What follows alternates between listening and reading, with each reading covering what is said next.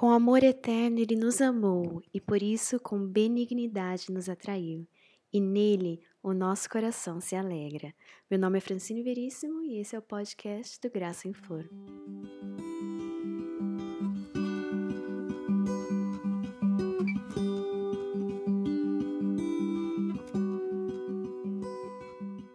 Como você enxerga a sua vida?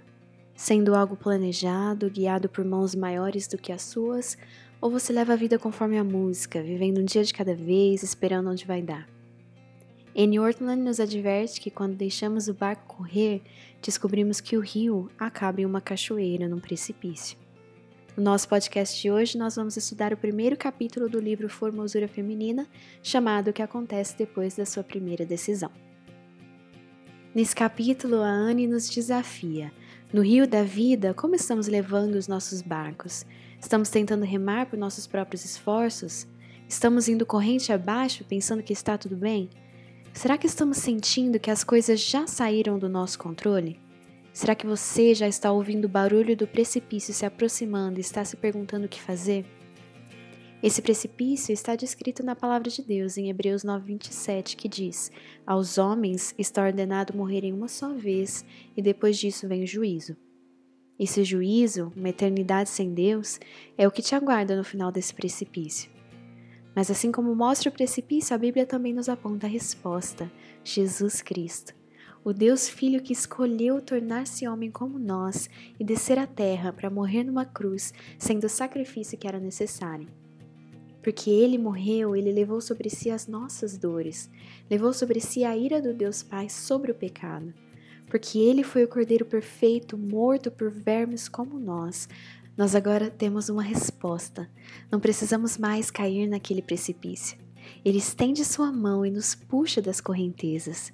Ele nos dá salvação.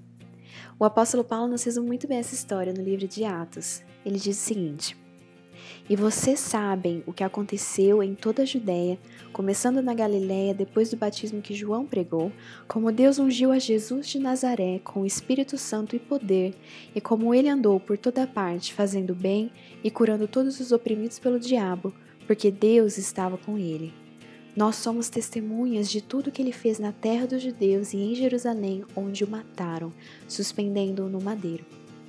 Deus, porém, o ressuscitou ao terceiro dia e fez que ele fosse visto, não por todo o povo, mas por testemunhas que designara de antemão, por nós que comemos e bebemos com ele depois que ressuscitou dos mortos.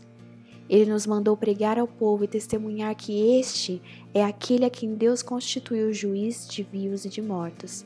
Todos os profetas dão testemunho dele, de que todo aquele que nele crê recebe o perdão dos pecados mediante o seu nome.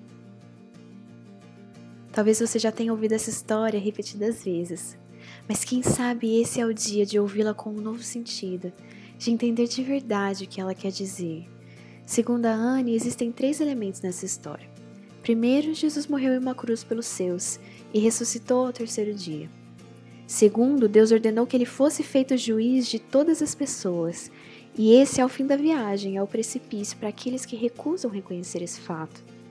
E terceiro, aqueles que compreenderem a sua necessidade de perdão e de salvação, recebem de Cristo o perdão de absolutamente todos os seus pecados e são salvos da ira do Pai por causa do seu sangue poderoso.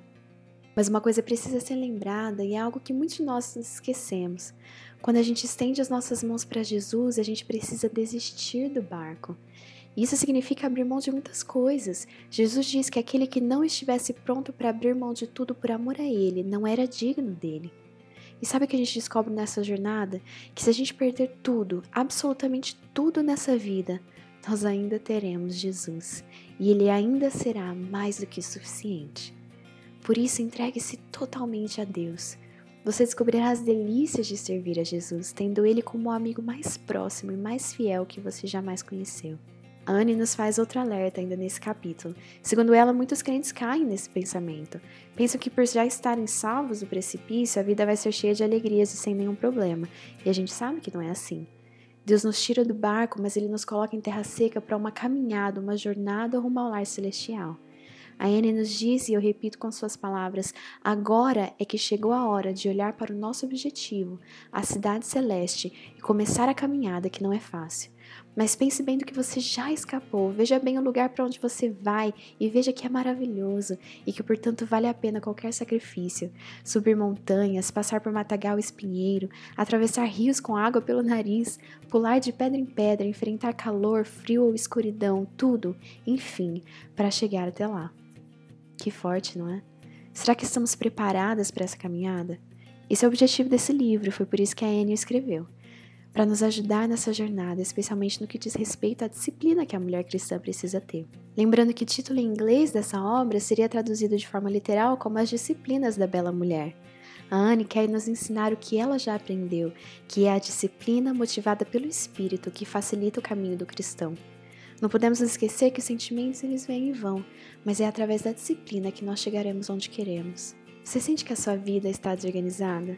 Então junte-se a mim nos próximos capítulos para a gente descobrir juntas quais as disciplinas da bela mulher.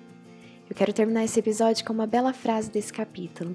A Anne nos diz: O surpreendente é que, se estamos dispostas a seguir esse caminho tão pouco convidativo, Chegaremos ao fim, mas não em farrapos, enlameadas e exaustas, pelo contrário, através das lágrimas, da dor e do cansaço, vamos ficando mulheres cada vez mais bonitas.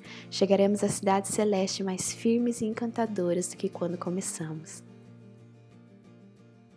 E então, queridas ouvintes, vamos?